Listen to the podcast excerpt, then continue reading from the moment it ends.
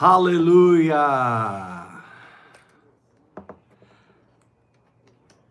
Graça e paz, amados. Sejam bem-vindos a mais uma live Vida no Espírito em seu lar. Que benção! Nós estamos meditando essa semana sobre o fato de sermos uma igreja transcendente das estruturas, das instituições, e sermos uma igreja que caminha debaixo da nuvem do Espírito, sermos um povo profético. Desde domingo, ontem e hoje, nós estamos ministrando sobre a necessidade de você ser profético na sua maneira de viver. Ou seja, que a sua vida profetize, que a sua vida declare, proclame, manifeste o poder de Deus, o sobrenatural de Deus. Viver profeticamente é viver manifestando o sobrenatural de Deus. Viver profeticamente é viver manifestando a mente de Cristo. Viver profeticamente significa que o que Deus pensa virou carne e osso na sua existência. Viver profeticamente significa uma vida de sujeição ao Espírito Santo. Eu costumo dizer que o tesouro da vida espiritual, o tesouro da vida espiritual é descobrirmos a liderança do Espírito Santo. Quando você descobre a liderança do Espírito Santo, você encontrou o pote de ouro. Porque o Espírito Santo é Deus. Espírito Santo é seu amigo. Espírito Santo, ele é tudo que Jesus é, tudo que o Pai é. Amém. Vivendo em você, habitando em você. Valentina, seja bem-vinda, graça e paz. Amém. São oito horas e cinco minutos. Vamos começar o ministério da palavra. Eu tenho a palavra muito forte essa noite para ministrar o seu coração sobre essa igreja profética, esse homem profético, essa mulher profética que você precisa ser. Abra sua Bíblia no livro de Atos, capítulo 11. Nós vamos ler dois textos a respeito do profeta Ágabo, em que ele age debaixo da unção do Espírito Santo. Mas duas coisas muito diferentes acontecem quando o profeta Ágabo age debaixo do espírito da profecia. E a oração em línguas, a prática da oração em línguas, é que vai te dar sabedoria para discernir o que eu quero falar com vocês essa noite. Atos capítulo 11. Quem tem Bíblia, abra sua Bíblia. Amém? Ou liga a sua Bíblia no tablet, no celular. Acompanhe comigo. Atos capítulo 11, versículo 27. Naqueles dias, Desceram alguns profetas de Jerusalém para Antioquia. E apresentando-se um deles, chamado Ágabo, dava a entender pelo Espírito que estava para vir grande fome por todo o mundo, a qual sobreveio nos dias de Cláudio. Ou seja, o que Ágabo percebeu pelo Espírito aconteceu. E quando Ágabo trouxe a palavra profética sobre essa grande fome em todo o mundo, olha o que os irmãos fizeram no versículo 29. Amém. Os discípulos, cada um conforme as suas posses, resolveram enviar socorro aos irmãos que moravam na Judéia. O que eles, com efeito, fizeram, enviando-os aos presbíteros por intermédio de Barnabé e Paulo. Uau. Então aqui o profeta Ágabo se manifesta profeticamente, entende algo que ia acontecer, proclama, e os discípulos, antes que a fome chegasse, se reuniram e levantaram uma grande oferta que foi enviada aos presbíteros, eu creio, em Jerusalém, né, Judéia, através de Barnabé e Paulo. Ou seja, houve um mover profético e houve uma resposta profética. E porque houve um mover profético e uma resposta profética, Deus pôde fazer algo inusitado. Glória a Deus. Essa fome não estava na agenda de ninguém, mas Deus, olhando pelo tempo, percebeu essa fome e avisou Ágabo Ágabo avisou os irmãos, os irmãos se prepararam e levantaram uma oferta poderosa para socorrer os irmãos da Judéia. Esse Ágabo era o cara. Agora vai comigo para o capítulo 21, versículo 7. Pula comigo. Nós vamos ler uma história sobre o mesmo profeta e vamos ver algo muito diferente acontecendo aqui. Capítulo 21, versículo 7. Quanto a nós, concluímos a viagem de Tiro, chegamos a Ptolemaida, onde saudamos os irmãos, passando um dia com eles. No dia seguinte, partimos e fomos para Cesareia, e entrando na casa de Filipe, o evangelista, que era um dos sete, um dos sete diáconos, lá de capítulo 6, ficamos com Filipe. Tinha este quatro filhas donzelas que profetizavam. Aleluia. Filipe e as suas filhas eram chapados, mergulhados no Espírito Santo. Capítulo 21, versículo 10. Demorando-se ali alguns dias, preste atenção. Paulo, demorando ali alguns dias, desceu da Judéia um profeta chamado Ágabo. E vindo ter conosco, tomando o cinto de Paulo, ligando com ele os próprios pés e mãos, declarou: Ágabo se amarrou nas mãos e nos pés com o cinto de Paulo. E fez aqui um ato profético. E ele disse: Isto diz o Espírito Santo Interessante que aqui no capítulo 11 está escrito assim: dava a entender pelo Espírito. Agora aqui no versículo no versículo 11 do capítulo 21, Ágabo disse assim: Isto diz o Espírito Santo. Assim os judeus em Jerusalém farão ao dono deste cinto e o entregarão nas mãos dos gentios. Agora você precisa prestar muita atenção. Quando ouvimos essas palavras, tanto nós como os daquele lugar, rogamos a Paulo que não subisse a Jerusalém. Claro, se Deus está avisando que o dono daquele cinto seria preso, pressupõe-se por Ágabo ser um profeta respeitado, por Ágabo ser um profeta reconhecido no ofício de profeta, pressupunha-se que Paulo iria seguir as suas orientações, fazer o que Ágabo estava ali dizendo. Verso 12: Quando ouvimos essas palavras, tanto nós como os daquele lugar rogamos a Paulo que não subisse a Jerusalém.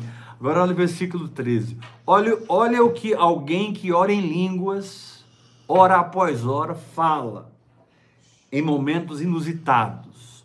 Olha que uma pessoa mergulhado na oração em línguas, porque Paulo era mergulhado na oração em línguas. Lá em 1 Coríntios, capítulo 14, versículo 18 Paulo diz assim: Eu dou graças a Deus porque eu falo em línguas mais do que todos vós. Verso 12 novamente. Quando ouvimos essas palavras, tanto nós como os daquele lugar, rogamos a Paulo que não subisse a Jerusalém. Verso 13. Então ele respondeu: Que fazer chorando e quebrantando-me o coração? Pois estou pronto não só para ser preso, mas até para morrer em Jerusalém pelo nome do Senhor Jesus. Como, porém, não o persuadimos, conformados dissemos-nos, faça-se a vontade do Senhor. Amém. E vocês conhecem a história. Paulo foi para Jerusalém, encontrou com Tiago. Tiago disse: Olha, Paulo, tá todo mundo falando de você, tá todo mundo descendo pau em você. E vai lá pro templo, raspa a cabeça, faz um voto. Vamos amenizar a situação, né? Tiago foi político. Paulo, ele se fazia de judeu para ganhar os judeus, ele se fazia de grego para ganhar os gregos mesmo, e ele então se fez de judeu para ganhar aquele judeuzão chamado Tiago, ganhar por uma vida mais profunda. Ele foi, e o que aconteceu é que quando Paulo estava lá entre o povo, o templo, com a cabeça raspada, alguém o viu e disse: Meu Deus do céu, esses que têm transtornado o mundo chegaram até nós. E aí eles prenderam o apóstolo Paulo, porque senão o povo ia matar Paulo apedrejado ou espancado. E o que, o que Ágabo profetizou aconteceu. Agora, o que eu quero te mostrar, querido, é a liberdade que temos no Espírito em Cristo Jesus. E eu quero te mostrar como funciona a palavra de Deus em certos momentos delicados, em certos momentos proféticos, porque o mesmo Paulo que aqui negou-se a não ir para Jerusalém, porque um profeta de ofício se amarrou com o cinto de Paulo e disse: Assim acontecerá com o dono desse cinto. Os irmãos amavam Paulo. Os irmãos eram apaixonados em Paulo. Paulo era um homem muito querido na igreja. E eles tentaram de todo jeito, Paulo não vai, não vai, porque a gente já conhece a fama de Ágabo, ele não erra. Ele não erra. Ágabo fala, o negócio acontece mesmo. Não vai, Paulo. E eles choraram. A ponto de Paulo dizer: Que fazer chorando? O pessoal tá, começou a chorar. Que fazer chorando e quebrantando-me o coração? Pois estou pronto não só para ser preso, mas até para morrer em nome de, de nosso Senhor Jesus Cristo lá em Jerusalém. E, e, e, o que aconteceu foi que Paulo foi preso e dali ele foi levado a Félix, a Festo, ele foi levado a vários líderes e tentaram de todas as formas matá-lo, não conseguiram e ele foi parar onde Jesus disse para ele que ele iria parar, lá em Roma. Meu Deus. Essa rota para Roma é muito linda, é muito profética. Eu tenho uma palavra que, que, que, ela tem esse tema, na rota para Roma. Eu tenho uma palavra que, que diz na rota para Belém, na rota para Nínive e na rota para Roma. Assista essas mensagens principalmente na rota para Nínive. Querido, por que no, no capítulo 11 Ágabo é obedecido? Por que, que no capítulo 11 houve uma resposta à sensibilidade profética de Ágabo? Porque ele nem disse assim, assim diz o Espírito, como ele disse aqui ele deu a entender pelo Espírito. E os irmãos fizeram uma oferta e enviaram para a Judéia, e realmente aquela fome aconteceu. Agora, aqui no capítulo 21, Paulo escuta o mesmo profeta dizendo o que ia acontecer e Paulo simplesmente não faz, não obedece, não responde aparentemente àquela palavra profética. Nós temos que entender algumas coisas aqui antes de continuarmos. Primeiro, Os profetas do Antigo Testamento se moviam debaixo de uma unção completamente diferente dos profetas do Novo Testamento. No Antigo Testamento, a maioria das pessoas eram mortas espiritualmente. Eles não tinham a nova natureza. E realmente o Senhor dava a alguns profetas, a alguns sacerdotes, a alguns reis. Mas eu quero destacar aqui os profetas, porque nós estamos falando sobre o profético. Amém. Deus dava a alguns profetas uma autoridade sine qua non. Elias tinha essa unção, Eliseu tinha essa unção, Isaías tinha essa unção, Jonas tinha essa unção, Oséias, Miqueias, Naum. E você vai estudando a vida dos profetas, eles chamam né, na teologia os profetas maiores e os profetas menores. Mas isso não existe na Bíblia. Na Bíblia existe profetas. Mas se você pegar esse, esse modelo da lei e trazer para a igreja, você vai cair em grave erro. É. Porque na igreja, acima de qualquer profeta, está o Espírito Santo Amém, na sua vida. Jesus. Glória a Deus. Na nova aliança você nasceu de novo. Você recebeu a natureza de Deus. E você, porque é mergulhado na oração em línguas, hora após hora, sabe as coisas pelo Espírito. Aleluia. E ainda que um profeta de ofício esteja dizendo a você A, B, C, D, E, F, G, H, você não é obrigado a seguir aquela profecia. Amém. Se dentro de você o Espírito Santo está falando outra coisa. Desse jeito, Jesus. Graças a Deus. Porque no Novo Testamento eu não sou guiado por profetas, eu sou guiado pelo Espírito Santo. No Antigo Testamento eu não era guiado pelo Espírito Santo, eu era guiado pelos profetas. Amós 3,7: Certamente o Senhor Deus não fará coisa alguma sem antes revelar os seus segredos aos seus servos, os profetas. E os profetas então traziam a palavra profética e o povo seguia, ou às vezes, como na maioria das vezes, não seguia e sofria as consequências. Mas na nova aliança você, você nasceu de novo. Glória a Deus. Você recebeu o Espírito transcendente, o Espírito ressurreto, o Espírito que conhece a Deus pelo Espírito. Amados, Amém. tem muita gente falando de Deus hoje. Deus é isso, Deus é aquilo. Né? Deus é isso, Deus faz assim, Deus faz assado. Uns estão dizendo Deus não existe, Deus é umas teologias bonitas, né? eles continuam falando sobre Deus, mas o fato é que eu tenho um órgão interno. Através do qual eu conheço a Deus. O meu espírito. O meu espírito recriado tem a condição de entrar na frequência divina. O meu espírito recriado tem a condição de funcionar na frequência divina. Eu não sei se você tem medo de profetas, mas se você tem medo de profetas, esse medo cai por terra hoje. Glória a Deus. Porque assim que um profeta fala com você no ofício de profeta, ele está fazendo três coisas.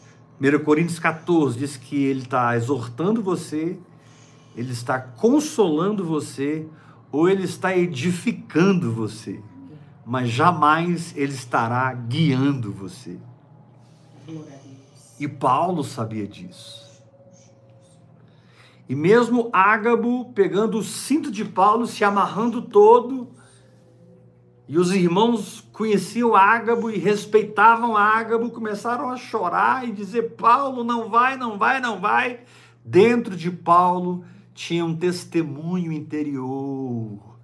Dentro de Paulo tinha um conhecimento espiritual que operava acima da revelação de Ágabo. Dentro de Paulo tinha um discernimento, porque Paulo era entregue no hora após hora. Sabe por que, que você é controlado pelos homens? Porque você não é mergulhado na oração em línguas. Você é marionetado pelos homens porque você não é mergulhado na oração em línguas. Então eles arrancam de você tudo que eles querem arrancar, arrancam seu dinheiro, arrancam seu tempo, arrancam seu talento, arrancam seus dons, sugam totalmente você no sistema. E quando você não tem mais nada para dar no sistema, eles descartam você. Desse jeito. No sistema você vale enquanto você produz. No reino você vale porque você nasceu de Deus. Nada que você faça, nada que você não faça, diminuirá o amor, a misericórdia, a compaixão, a graça de Deus sobre a sua vida. Aleluia. E Paulo tinha uma intimidade muito grande com o Espírito Santo. E o mesmo Paulo que, em cima de uma profecia de Ágabo, no capítulo 11, foi levar uma oferta para a Judéia, aos presbíteros, foi o mesmo Paulo que pegou o cinto de volta de Ágabo, me dá meu cinto aqui, eu vou aqui parafrasear, tá bom? A Bíblia não diz isso. Me dá meu cinto aqui, porque não importa o que você está falando, eu sei a convicção que eu tenho por dentro. Querido, na nova aliança você não anda pela palavra de ninguém. Amém, Glória a. Deus. Glória Você a Deus. anda por uma palavra de Deus. Se o que o profeta está dizendo testifica com o que Deus já está falando com você, se o que o profeta está dizendo encaixa com o que Deus já está mostrando a você, aleluia. Mas se o que um profeta está falando não testifica, não encaixa, o Senhor te diz: não siga esse homem, Amém. não siga essa mulher. Glória a Deus. Mas apóstolo Heber. Ele conta até o CPF, ele dá até a identidade. É, Ele, ele, ele- quando ele abre a boca, é, o nível de revelação da palavra de conhecimento, a palavra de sabedoria, é, o discernimento de espírito que essa mulher tem, que esse homem tem, eu tremo até de medo de não fazer, porque é um ofício de profeta. Pois é, querido, você está vivendo na nova aliança, mas funcionando na antiga aliança. E o É. Senhor te diz: hoje eu te liberto. Glória a Deus. Hoje eu quebro as cadeias e coloco o meu espírito em você acima até de um verdadeiro ofício de profeta. Paulo era muito radical, irmãos. Paulo era muito radical. Paulo conhecia a Deus pelo Espírito. Paulo ficou 11 anos da sua vida escondido, sem que ninguém o conhecesse, mergulhando, mergulhando, mergulhando, mergulhando no Espírito através da oração em línguas. Ele foi arrebatado ao terceiro céu. Ele disse: O evangelho que eu prego não foi me entregue por homem algum, mas foi me ensinado diretamente pelo Senhor Jesus Cristo. E ele é tão ousado que ele diz assim: Olha, mesmo se um anjo vindo do céu, ele não diz um demônio, ele não diz um principado, uma potestade, ele não diz, mesmo que Satanás venha, não, ele diz assim lá em Gálatas capítulo 1: Mesmo que um anjo vindo do céu vos pregue um evangelho diferente desse que eu prego, amaldiçoa esse negócio, não recebe. Paulo era tão firmado no que ele recebia de Deus no Espírito, que nada abalava Paulo, Glória a Deus, Jesus. É mesmo. nada demovia Paulo da sua decisão mental, nada demovia Paulo da sua decisão emocional, nada demovia Paulo do quebrantamento que ele tinha diante da intuição, consciência e comunhão com o Espírito Santo. E aqui nós vemos o profeta Ágabo, que deu direção para Paulo no capítulo 11, sendo desobedecido no capítulo 21, mesmo trazendo uma profecia verdadeira. E os irmãos estavam chorando, os irmãos estavam em crise. E Paulo disse: Vocês estão chorando, querendo me quebrantar, querendo me, me constranger na alma. Eu estou pronto não só para ir para Jerusalém, por amor do Senhor Jesus Cristo. Eu estou pronto para morrer lá. Meu Deus.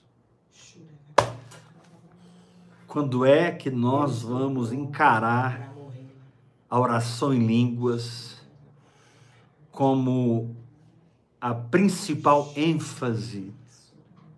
Quando é que nós vamos encarar a oração em línguas como a chave mestra que ela é? Quando é que nós vamos respeitar essa intercessão que vem do próprio Espírito Santo? e que é gerada no meu espírito e que é transferida para minha consciência espiritual e manifestada pela articulação dos meus lábios, simplesmente pela fé, mesmo que eu não esteja arrepiado, mesmo que eu não esteja sentindo um queimor, um fogo. É bom sentir essas coisas. Mas você não pode ser sensacionalista na jornada da fé. Você não pode viver de sensações. Há momentos que a gente sente a presença, sente o consolo, sente o amor de Deus, e a gente chora, a gente adora, a gente se derrama, mas há momentos que parece que Deus sumiu, Espírito Santo desapareceu, parece que só chegou demônio no lugar, o inferno se levantou, os nossos sentimentos, as nossas sensações são totalmente divergentes da verdade, porque Jesus continua dizendo: Não te deixarei, jamais te abandonarei, eis que estarei convosco todos os dias. Aleluia. Não, querido, na nova aliança, acima do seu pastor, acima do seu apóstolo, acima do seu pai na fé, acima do mestre que você respeita, acima do evangelista que você admira, acima de qualquer homem ou mulher de Deus está o seu tete a tete com o Espírito Santo. Amém. E qualquer líder, qualquer pastor que queira tomar o lugar do Espírito Santo, qualquer apóstolo, na verdade, um verdadeiro apóstolo, ele nunca vai concorrer com o Espírito Santo. Aleluia. O verdadeiro apóstolo, ele vai sempre se dobrar para servir o Espírito Santo na sua vida. Sim, você deve honrá-lo como pai, obedecê-lo como pai, segui-lo como seu pastor, mas você percebe que o espírito dele não é atrair você para ele, você percebe que o espírito dele é levar você para Deus. Amém. Glória a Deus. O espírito dele não é que você mergulhe na sua alma. O espírito dele não é que você receba um derramar de alma. E você fique todo complicado no evangelho. O espírito de um verdadeiro apóstolo e de um verdadeiro profeta é que você mergulhe no Espírito Santo através dessa linguagem sobrenatural. Romanos capítulo 8, versículo 26. Semelhantemente, o Espírito nos assiste em nossa fraqueza, porque não sabemos orar como convém. Não sabemos orar como convém, mas o mesmo Espírito intercede por nós sobremaneira com gemidos inexprimíveis. Gemidos inexprimíveis.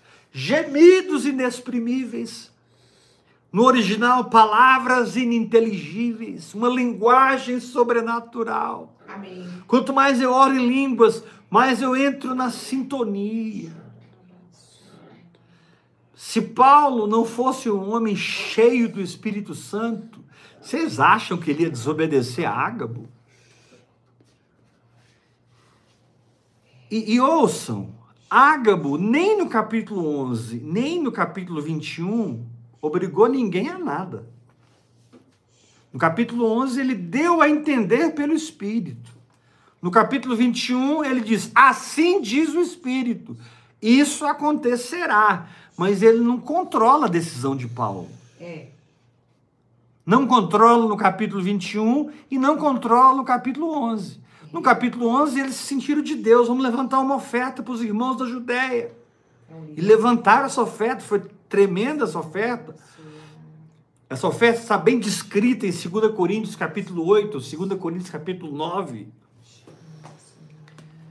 O fato, meu querido, é que se um homem da envergadura de Ágabo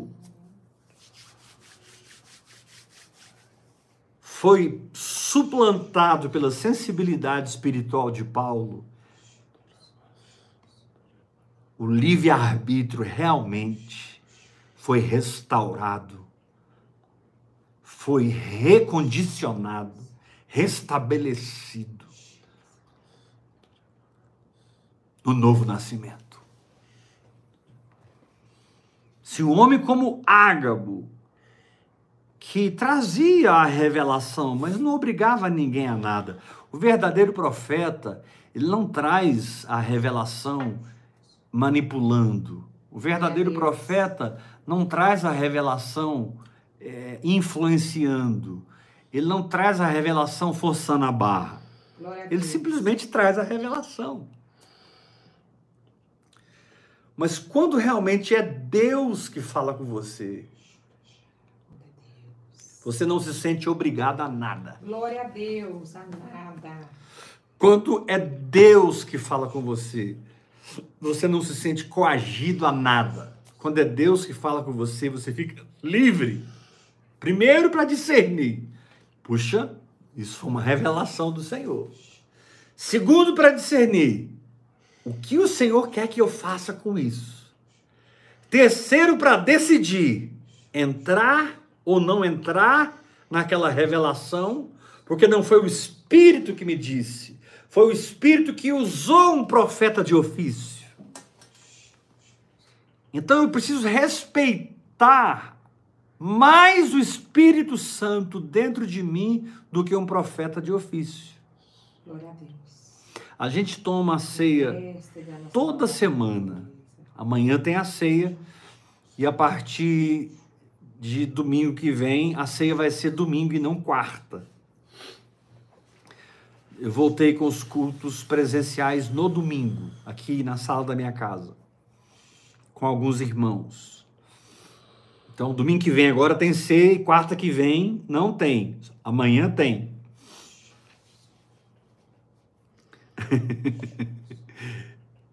É...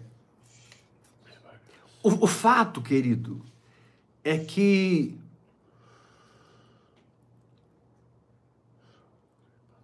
o discernimento da voz do Espírito, ele é diametralmente superior, ele é exponencialmente superior do que a voz do Espírito, que não é no meu espírito. Paulo não disse que Ágabo estava debaixo de engano. Paulo não disse que Ágabo estava endemoniado. Paulo não disse que Ágabo estava perseguindo ele. Paulo recebeu a profecia. Provavelmente creu, porque conhecia Ágabo. E, rapaz, o negócio vai pegar para mim lá em Jerusalém. Mas a direção de ir para Jerusalém era mais forte do que a direção vinda da boca de um homem. Sabe por que, que você quebrou a cara muitas vezes na sua vida? Sabe por que, que você deu voltas no deserto muitas vezes na sua vida? Porque você ouviu o homem. Você realmente não parou para passar tempo a sós com Deus e ouvir por si mesmo a voz de Deus. É, Jesus. E provavelmente você não faz isso porque você não crê que Deus fala com você. Creio, apóstolo? Claro que não creio. Você não crê que Deus fala com você. Creio sim, apóstolo. Não crê não. Porque se você cresce, você teria um comportamento diferente. Você teria uma atitude diferente. Se você cresce que Deus fala com você, em certas situações que todo mundo toma decisões erradas, você fica em paz. Porque você está sendo guiado no meio da tempestade. Em certas situações que está todo mundo fugindo, você está enfrentando. Amém. Em certas situações que está todo mundo repelindo, você está atraindo. Em certas situações que está todo mundo seguro no barco, você decide descer do barco. Porque Jesus te disse: vem. Acima de um profeta que poderia ter dito, novamente eu vou parafrasear para Pedro: Pedro, você até vai andar sobre as águas, mas o Senhor me mostra que você vai afundar. E se Pedro tivesse recebido essa palavra de um dos apóstolos? Cara, não desce desse barco não, porque eu vejo que lá no final você vai afundar, cara. Mas Pedro colocou a palavra de Jesus acima de qualquer circunstância, a palavra de Jesus acima da palavra de qualquer homem. Eu não estou aqui pregando desonra aos apóstolos e profetas. Eu só estou te ensinando a honrar o Espírito Santo acima dos apóstolos e profetas. Quando Jesus esteve em Nazaré, incrível o que aconteceu ali. Jesus já estava com seu ministério bombando, Jesus já estava viajando para as aldeias, para as cidades, para Jerusalém, indo e voltando, indo e voltando já há alguns anos. E de repente ele volta em Nazaré, a sua terra, casa do seu pai, casa da sua mãe, o lugar que ele cresceu. Sabe o que a Bíblia diz, irmãos? Que Jesus não pôde fazer em Nazaré nenhum milagre, a não ser curar uns poucos enfermos Por causa da incredulidade. daquele povo, porque eles não viam o filho de Davi, eles viam o filho de José, o carpinteiro. Não é esse o filho de José, o carpinteiro? Que conversa é essa? E Jesus, como profeta da terra, diz: nenhum profeta é honrado na sua própria terra. Nenhum profeta tem honra na sua própria terra. Foi Jesus que disse isso. Agora, existe uma revelação linda aqui, porque eu sou terra de Deus. Eu sou o ambiente profético para o Senhor mover e falar. Eu sou a habitação do Espírito Santo. Hoje, literalmente, no Espírito, eu sou uma Nazaré de Deus. Eu sou uma Nazaré de Deus. Mas eu declaro que na minha vida, esse, a honra desse profeta será resgatada.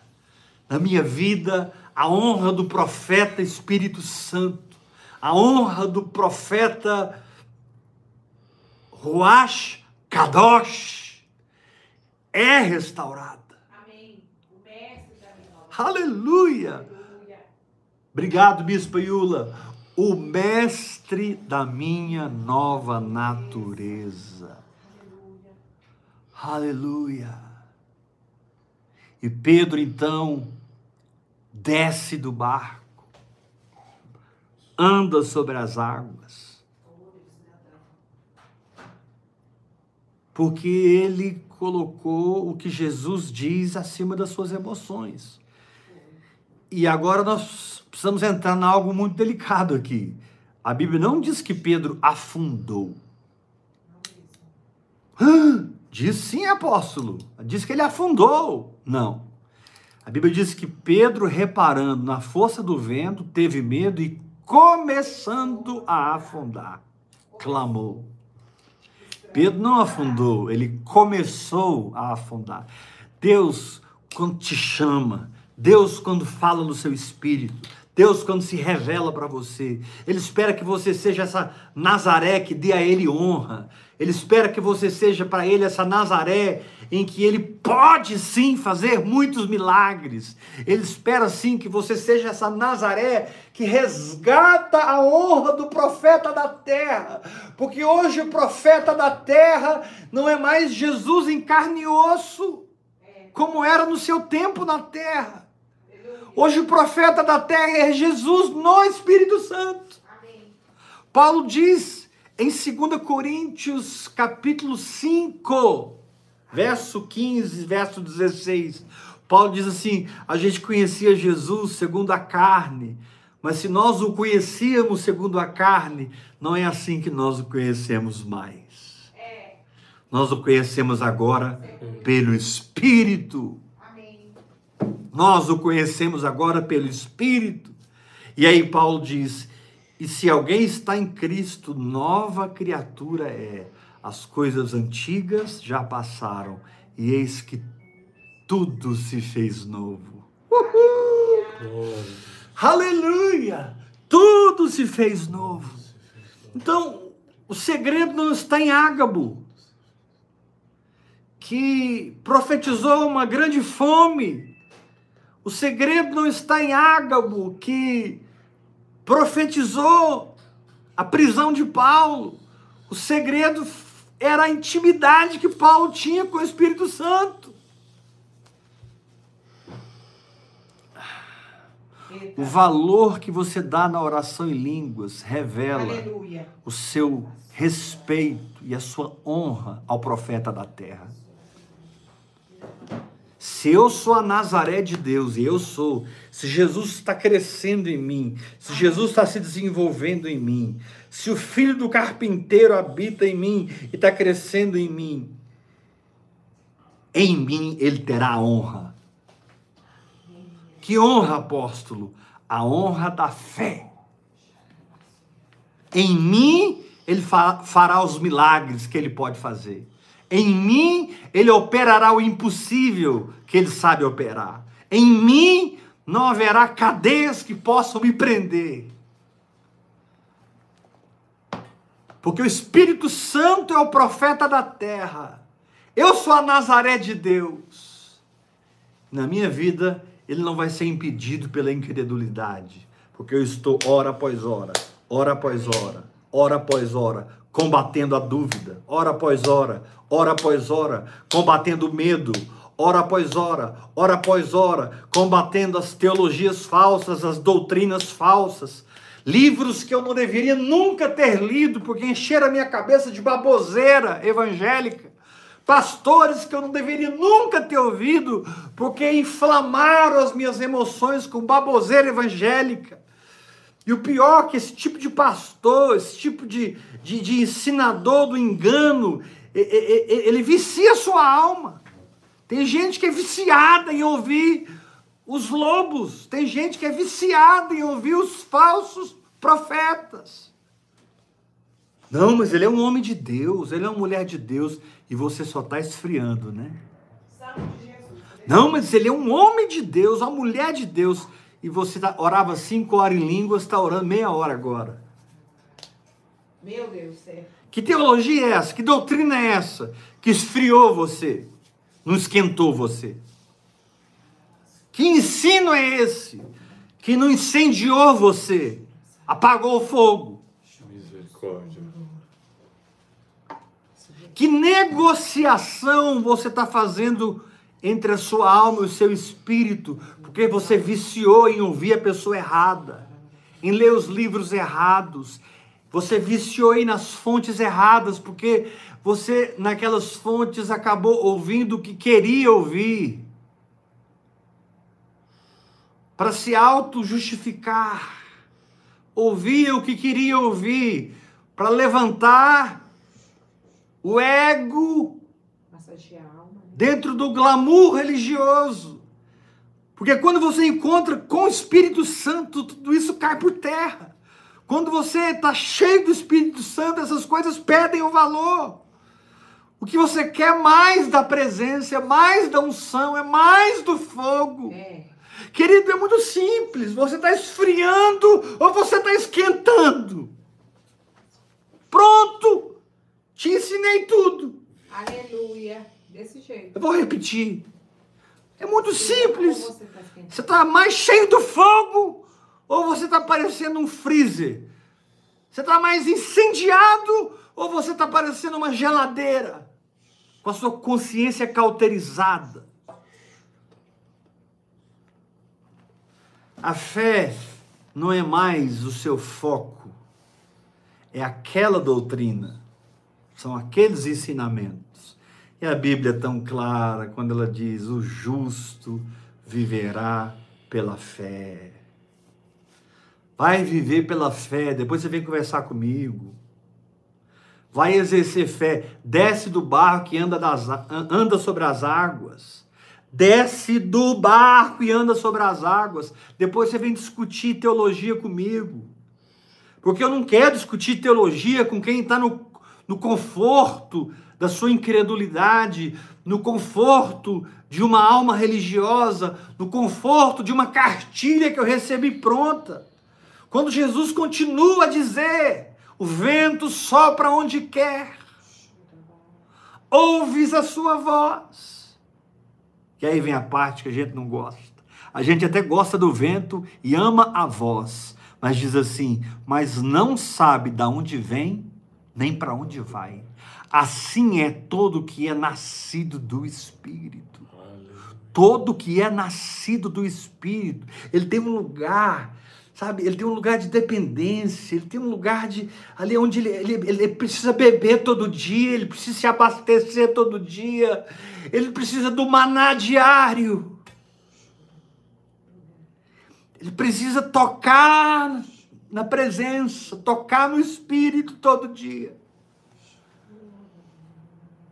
Hoje, hoje, hoje, literalmente, não foi um dia fácil para mim. E houve um momento que eu me assentei ali no sofá, encostei assim para trás. Aí eu olhei para o meu cronômetro, estava vermelho. Vermelho significa orando, verde significa parado. E eu vi o meu cronômetro vermelho. E eu.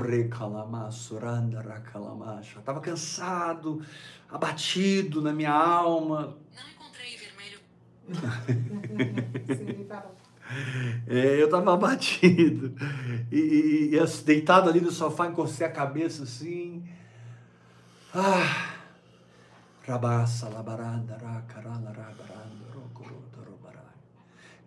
Meu irmão, eu não sei como introduzir isso em você. Eu não sei como gerar essa visão em você. Eu não sei como te ganhar e pescar você para a vida do Espírito. Eu não sei. Eu sou totalmente incapaz de colocar você no evangelho simples e poderoso, porque quem faz isso não sou eu, é o Espírito Santo. Aleluia. Paulo disse: Eu plantei, Apolo regou, mas o crescimento veio de Deus.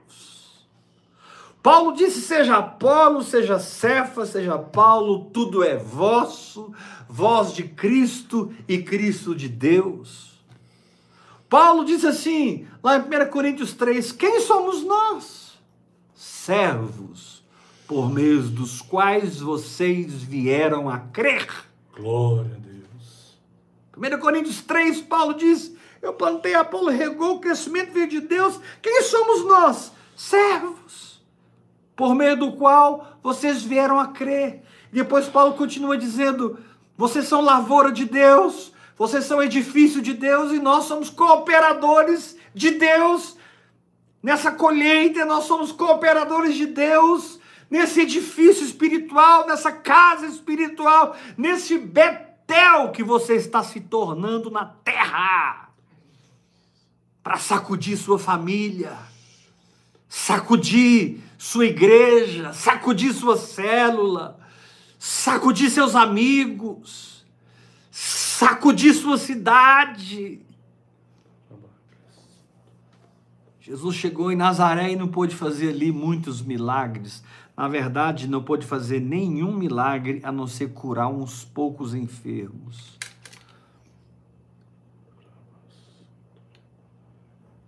Uma das últimas menções de Jesus em Nazaré foi quando ele começou o ministério dele. E a Bíblia não diz que ele voltou lá depois disso. Ele acaba de chegar de um jejum de 40 dias. Ele foi para o deserto guiado pelo Espírito, cheio do Espírito, e voltou do deserto no poder do Espírito. Ele entrou numa sinagoga, tomou o livro de Isaías, capítulo 61, e disse: O Espírito do Senhor está sobre mim, pelo que me ungiu para proclamar a libertação aos cativos, abrir a vista aos cegos, os, abrir os, o ouvido dos surdos e pá, pá, pá, pá. E o Espírito do Senhor está sobre mim. E Jesus ali em Nazaré terminou de ler. E ele sentou-se e disse: Hoje se cumpre essa escritura. Pegaram Jesus e levaram para o precipício para lançar ele, para matar ele. Foi o primeiro rompante de morte na vida de Jesus. Pegaram ele e levaram ele para o precipício. Só que a Bíblia diz que ele passou no meio deles. Eles se tornaram transparentes, eles se tornaram transponíveis. Jesus passou no meio deles e foi embora. E explodiu no seu ministério quando ele se muda para Cafarnaum. Deus manda dizer para alguns aqui: o seu tempo de Nazaré terminou. Quero te enviar para Cafarnaum. Tenho um tempo para você, onde você não vai apenas receber, mas você vai dar, ministrar. Ah, é tão gostoso ali no, no grupo Vivendo em Fé ver os irmãos orando em línguas, orando uns pelos outros, ver os irmãos sendo fiéis à doutrina da vida no Espírito, não misturando no grupo as coisas, mas sendo focados, filhos de uma paternidade, ofertando, ofertando, ofertando, se tornando mantenedores dessa obra. Não, meu irmão, o profeta da terra tem a sua honra resgatada no nosso meio. Glória a Deus. Eu dei outro título para essa palavra, mas o título devia ser esse. Mas não precisa mudar, não. O título dessa palavra deveria ser Resgatando a honra do profeta da terra, que hoje não é Jesus em carne e osso, é Jesus em espírito. Amém. No tempo que Jesus viveu na terra, por três anos e meio, quem queria encontrar o poder de Deus e a palavra profética tinha que se deslocar fisicamente e encontrar Jesus. E muitas vezes Jesus se escondia das multidões. E as multidões buscavam ele, procuravam ele, iam atrás dele até achá-lo. E quando as multidões o encontravam, ele se enchia de compaixão e derramava milagres, curas, revelação, palavra de Deus. Era um avivamento. Você precisava ir ao Cristo físico.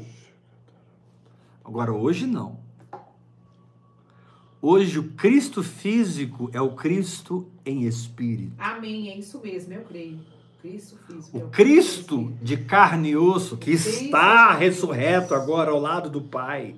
O Cristo de carne e osso, que está agora ressurreto e glorificado ao lado do Pai, ele mesmo foi derramado e voltou para nós na pessoa do Espírito Santo. Jesus, aleluia.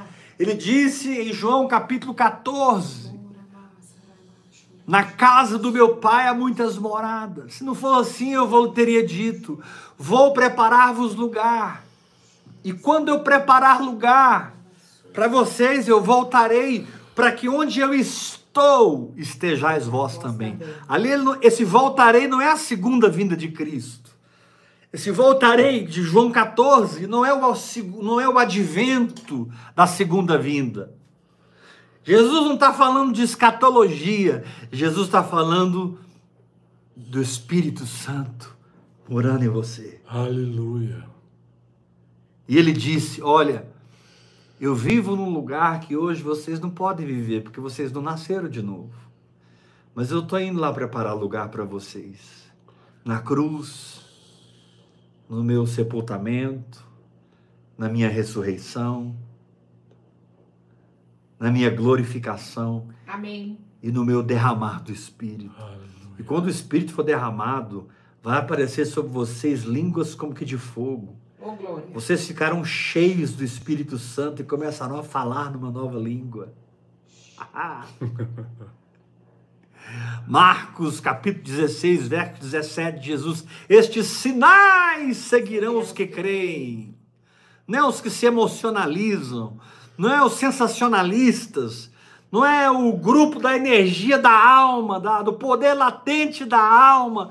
Hoje tem muita alma dentro da igreja, tem muita morte dentro da igreja, tem muito vazio inexistencial de Deus. A pessoa está falando, mas não está transmitindo nada, não está tocando nada, não está alimentando ninguém. Ainda que ela se move debaixo de uma sabedoria, de uma teologia admirável, ela não foi edificada no espírito para edificar. Por isso, Paulo diz em 1 Coríntios 14, 4: quem fala em línguas, a si mesmo se edifica. E ele diz: quem profetiza, edifica a igreja. Paulo casa a oração em línguas com a profecia. Essa profecia da qual eu estou falando não é o ofício de profeta, é a manifestação da mente de Cristo, pegando você de surpresa numa palavra, numa conversa, num aconselhamento, num telefonema, de alguma maneira você se pega falando pelo Espírito. De alguma maneira você se pega ministrando pelo Espírito. Poucos dias agora eu estava com uma odontóloga, promissora em Goiânia. E antes de eu sair do consultório dela, ela disse: Você vai orar por todos nós aqui. E a gente deu as mãos. E veio o espírito da profecia sobre mim. E eu olhei para ela e pá, pá, pá, pá, pá. E orei com, as, orei com as funcionárias, orei com ela. Pude derramar Deus na vida delas. Ou seja, o que está acontecendo com você e agora Glória a Deus. eu não posso limitar isso numa live, eu preciso viver isso. Nos restaurantes, nos shoppings, na Glória a rua, nas lojas, Amém. no supermercado. Você tem que transbordar essa vida, você tem que manifestar esse fogo.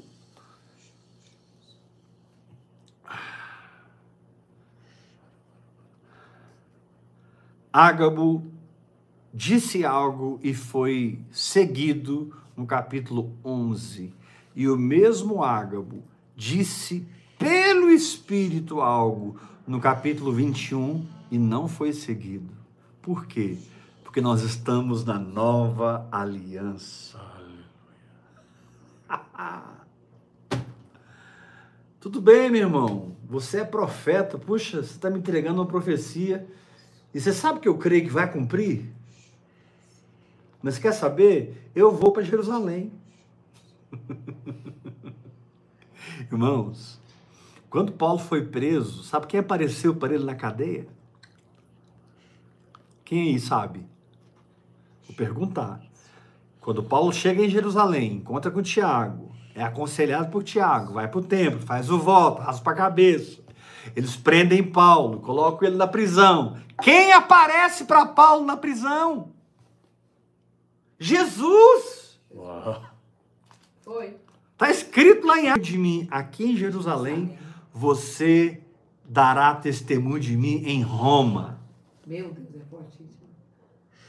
Tá- Na verdade, a primeira palavra que Jesus disse nem foi essa. Jesus se sentou do lado de Paulo na cadeia e disse: coragem. Coragem, porque ele tinha que cumprir. Eu sinto Deus falando com muita gente aqui hoje. Aleluia. Coragem, Coragem. Coragem Oh, glória. para se entregar à oração em línguas. Amém. Coragem para se libertar desses. Aí, voltou, voltou. Tivemos um pequeno impercalço aqui, mas a gente não desiste. Estamos de volta proclamando a liberdade com a qual Cristo nos libertou, para que tenhamos um relacionamento com o Espírito Santo. E esse relacionamento com o Espírito Santo seja o ponto mais alto da nossa vida. Esse relacionamento com o Espírito Santo seja o ponto mais alto da nossa história. Esse relacionamento com o Espírito Santo nos explique, nos defina esse relacionamento com o Espírito Santo através dessa linguagem sobrenatural. Faça de você alguém corajoso, porque Jesus apareceu para Paulo na prisão. Ágabo disse que ele seria preso e ele foi preso. A profecia de Ágabo se cumpriu. Ele estava lá na prisão, esperando o que ia acontecer. Uma galera entrou em voto de não comer enquanto não matasse Paulo. Jesus aparece do lado de Paulo e diz: coragem. Eu sinto Deus falando para algumas pessoas aqui essa noite. Coragem. Eu já gerei em você, eu já concebi em você, eu já manifestei em você. Agora é o seu tempo de se manifestar. Eu já atraí você, eu te peguei, diz o Senhor. Tu tá pego pelo meu amor e pelo meu espírito. Você não está mais esfriando, você está esquentando. Mas isso precisa transbordar. Para que a igreja orgânica apareça. Isso que Deus opera em você precisa manifestar. Aleluia. Essa não é uma palavra para você ouvir apenas uma vez. Essa é uma palavra para você ouvir várias vezes. Porque no capítulo 11, Ágabo é seguido. No capítulo 21, Ágabo não é seguido. Porque o relacionamento com o Espírito Santo na nova aliança está acima de qualquer outro relacionamento. Declaro você liberto desses pregadores viciantes, dessas teologias viciantes, dessa sua fome por um conhecimento da alma nas coisas de Deus. Não é assim. Deus procura adoradores que o adorem, que o conheçam em espírito e em verdade. O negócio agora não é mais teologia, o negócio agora não é mais letra, o negócio agora é espírito. E o próprio Paulo diz: a letra mata, mas o espírito vivifica. Não é que eu não vou ler a Bíblia, pelo contrário, eu vou ler muita palavra de Deus. A minha esposa me chama de Bíblia ambulante. Não, o Bíblia é falada. Bíblia falada, ela me chama. Éber é a Bíblia falada. É porque eu, eu cresci na minha mais tenra idade ouvindo a Bíblia, Bíblia, Bíblia, Bíblia, Bíblia, Bíblia. Não estou desprezando a palavra, mas Jesus não prometeu te dar uma Bíblia. Jesus prometeu te dar o Espírito Santo. Aleluia. E, e o Espírito Santo é o intérprete. O Espírito Santo é o revelador, é o ensinador, é o que transformará os códigos, porque está tudo codificado. Se o Espírito Santo não decodificar dentro do seu espírito. Glória. Você nunca ouviu isso, né? Então vou repetir. Está tudo codificado. Se o Espírito Santo não decodificar dentro do seu espírito. Deixa eu te dar um exemplo. E nós vamos terminar. Se eu chegar para uma criança de 4 anos de idade, que fala pelos cotovelos, fala tudo com 4 anos de idade, eu digo para ela: filhinho, pega a chave do carro do papai, pega o cartão de crédito, vai lá no supermercado, faz a compra do mês e traz para casa. A criança, ela vai entender os significados do, do que eu disse, mas ela não terá a condição de cumprir o que eu disse. Ela entendeu pegar a chave do carro, pegar o cartão de crédito do supermercado. Ela entendeu isso. Ela, ela ligou chave com chave, cartão com cartão, supermercado com supermercado. Ela, ela entendeu o negócio, mas ela não consegue cumprir. É isso que a revelação faz. Ela te capacita a cumprir. Aleluia. É isso que a revelação faz. Te capacita a viver a palavra. Ei, fique curado aí agora dessa enfermidade. Fique liberto da pobreza e da miséria. Fique livre. Da minha do meu Instagram 629831222. Pega meu WhatsApp, decida ser filho, decida ser filha, decida ser discipulado. Seja humilde. Vamos caminhar juntos. Aleluia. Transforma-te num mantenedor dessa visão. Glória a Deus, Jesus. Oferta, meu querido.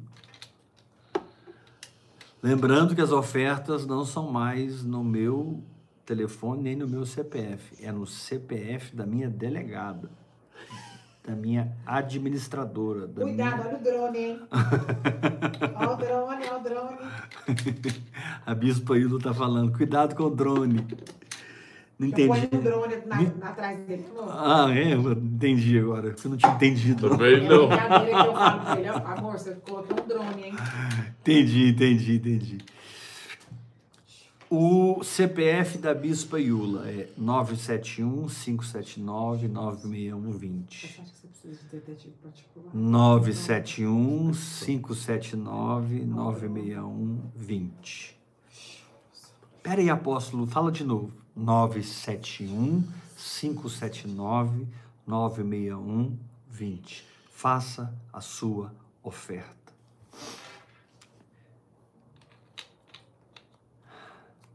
Não faça parte dos que estão esfriando. Faça parte dos que estão esquentando.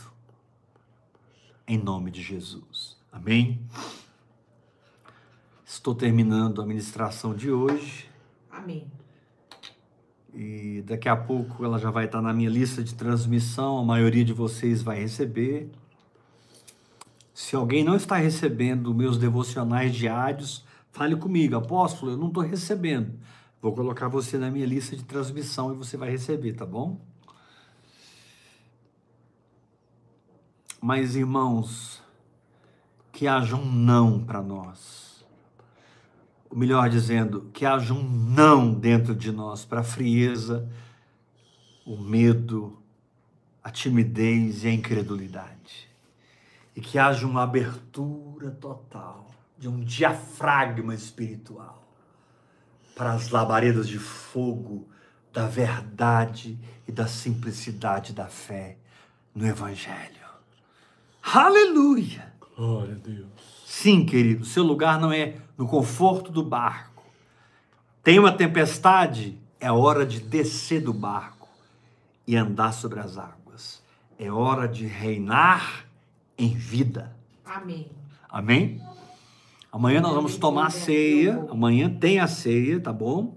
E domingo que vem tem a ceia de novo. Celebração. Então nós vamos tomar a ceia. Nós vamos tomar a ceia quarta e vamos tomar ceia domingo. Nossa, apóstolo, estou liberto de medo de profeta. Graças a Deus, irmão. Você sabia que a gente faz a ceia porque um profeta me procurou e disse, muitos anos atrás, esse profeta me disse, é, Deus falou comigo para a gente fazer a ceia toda quarta-feira. Eu criei seguir e de lá para cá, toda quarta-feira a gente toma ceia. Passou um tempo, esse profeta me procurou. Disse: Olha, Deus mandou dizer que é para parar de tomar ceia porque tem pecado no meio da igreja. Mas peraí. Nunca mais vai tomar ceia. Cada um dará conta de si Sim, a Deus. a Deus. Eu falei: Não, querido. Isso mesmo. Você tem pecado no meio da igreja, o problema é dos pecadores, não é meu. Eu não vou parar a ceia. É, Deus me falou que você ia dizer isso. Ele quis me manipular. Mas eu não permiti. Não seja manipulável. Seja estimulado no espírito. Não seja marionetado. Seja vivificado na fé.